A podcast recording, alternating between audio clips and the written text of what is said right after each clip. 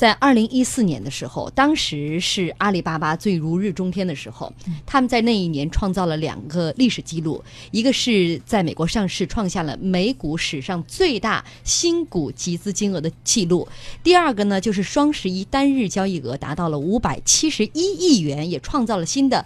网上零售交易记录，应该说这两个记录啊，让阿里处在当时的最高峰。但是就在这个时候，马云说了一句话，说今天的阿里比以前更危险了。嗯，因为阿里实在是太强大了哈。呃，当一家企业强大到没有对手、没有敌手的时候，往往它的危险就来自于自身。你可能会因为安于现状而失去活力，也可能因为盲目自大而丧失判断。而我们说，其实很多道理真的是亘古不变啊，从古到今都是这个道理，千万不能。忘了“生于安乐，死于忧患”这句话，对于东汉啥啥啥？不对，生于安乐，死于生于忧患。也可以，生于忧患，死于安乐。对我，我们今天的主题就是看主持人怎么口误，然后再圆回来。对不起啊，口误啊。呃，这个道理其实放在我们今天这个主人公身上就特别特别的契合。东汉末年有一位狼性十足的将领，就是认为自己强大到了不可战胜，因为他给自己建造了一座坚不可摧的堡垒。那这一位将领就是著名的白马将军公孙瓒。公孙瓒的履历表上啊，应该说是有着非常傲娇的资本。嗯，首先他出身贵族，容貌俊朗，帅哥一个，据说声音还特别的好听。放现在来讲，应该是考一个普通话一甲，完全没问题哈。普通话一级甲等，要这样字正腔圆的说出来。好。不过人家可是偶像，会不会被听众打？但是这个公孙瓒啊，你看他不仅是相貌堂堂，声音非常的好听，而且啊，他不只是实力派，更是不仅是偶像派，更是实力派。你今天怎么地？因果关系永远是来一个倒时差是吧？说这位公孙瓒呢？才学是师出名门，跟着谁学？跟着卢植在学。武功是威震塞外。年轻时的公孙瓒呢，敢打敢拼，曾经率领了两万人马大破黄巾军的三十万甲士，可以说一战成名。他藐视门阀，敢和袁绍、袁少教版。诛杀刘虞，手握北方四州。那个时候的公孙瓒绝对是夺取天下的一支重要力量。可是后来，公孙瓒突然不打了，他也不怕别人来打他，因为他为自己建了一座城堡。在他看来，这座城堡坚不可摧。嗯，这座城堡呢，的确非常的坚固，因为袁绍打了很长时间都没有打下来。当初在建造的时候，公孙瓒命人啊环城，挖掘了十道壕壕沟。然后在城中筑起了高大的土丘，每一个土丘据说这个高度都有五六丈这么高。再在这个土丘之上建立高楼，而位于中央的土丘是最高的，足有十丈，那里就是公孙瓒的起居之处。而为了达到安全的最高级别，这座城楼的门全部都是用铁做的，左右侍卫。和这个警卫啊，全部都被隔在门之外，而且还规定七岁以上的男子一律不准进入，往来的公文都是用绳子吊上城楼来呈送。最有趣的是，公孙瓒还组织了一支妇女队伍，每天训练的内容呢，就是扯着嗓门大喊。训练的这个任务是传达公孙瓒的命令，要求呢是一嗓子喊出去，百步之外可以听到，基本实现了通讯靠吼啊！合着是一段子手，在主这个话筒面前这么多年，一嗓子之外能到多少步啊？我还可以的，对对对，咱们小婷姐是真的底气、中气十足的那一类。您您您就是好奇这个是吗？对对，意思是如果当年我们在公孙瓒手下的话，应该能混个小队长什么当当是吧？嗓门大呀，呃领头军。就是我觉得其实有有点挺歧视女性的，什么一个女人什么 五百只鸭子之类的。但是确实让我们今天在讲公孙瓒给自己建造了一个堡垒，包括建造呃组建了这么一个妇女的这个肉喇叭的团队，你都觉得好荒唐啊，特别不像是曾经那个白马将军就咱俩之前介绍他的那些事情，像是别人身上的。好颠覆人设呀！他怎么突然之间就性刚刚才情大变说到他？能打呀，这个插一个小的一个一个故事，应该有考证啊。那个时候马镫还没有出现，所以在没有马镫的情况下，能够征战四方，打出这片江山，打出这份名声，可见他的强悍到底有多大。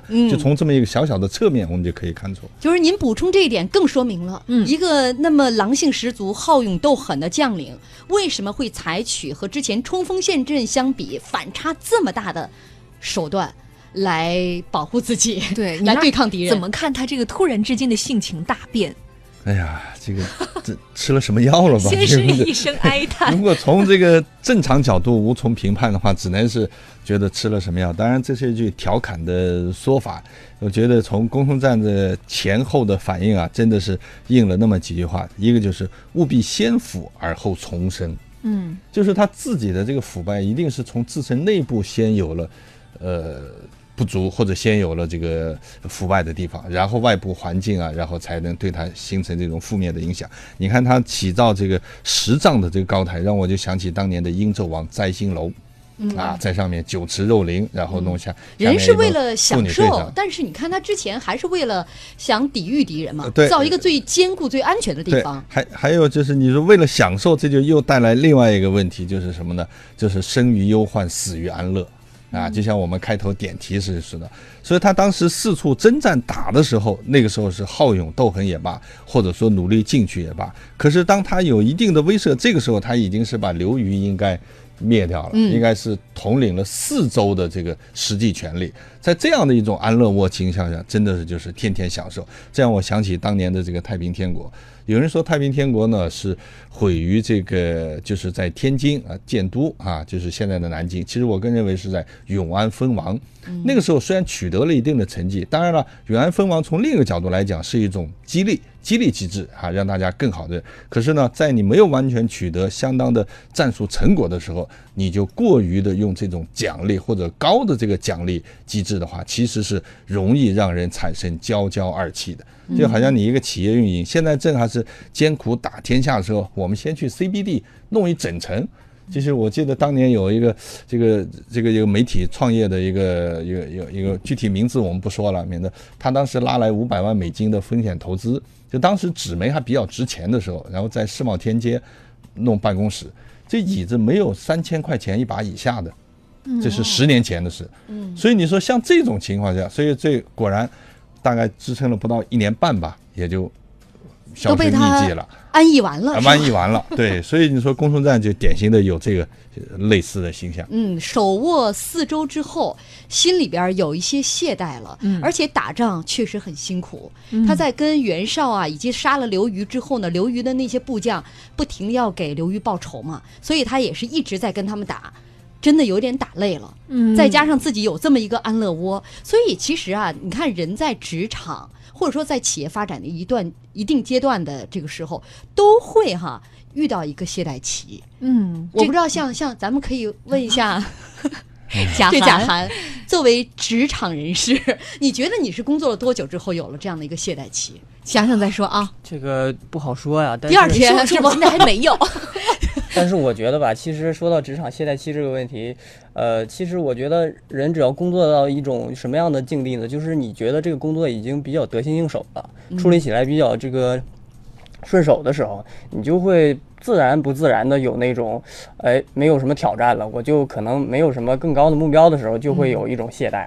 就怎么说呢？用那句话叫，呃，人生两大悲剧，其中一个就是理想实现。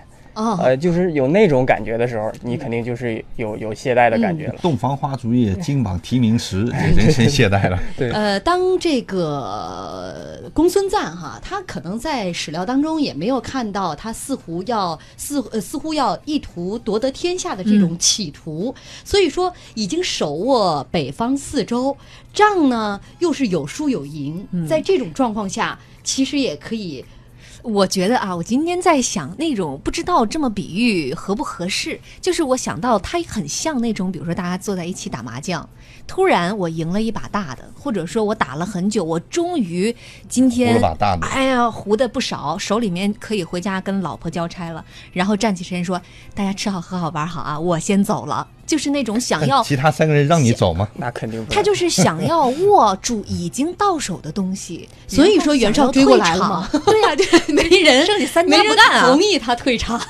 好了，我们稍微休息一下啊。今天我们的主题是，呃，多有多少人生于理想，死于安逸？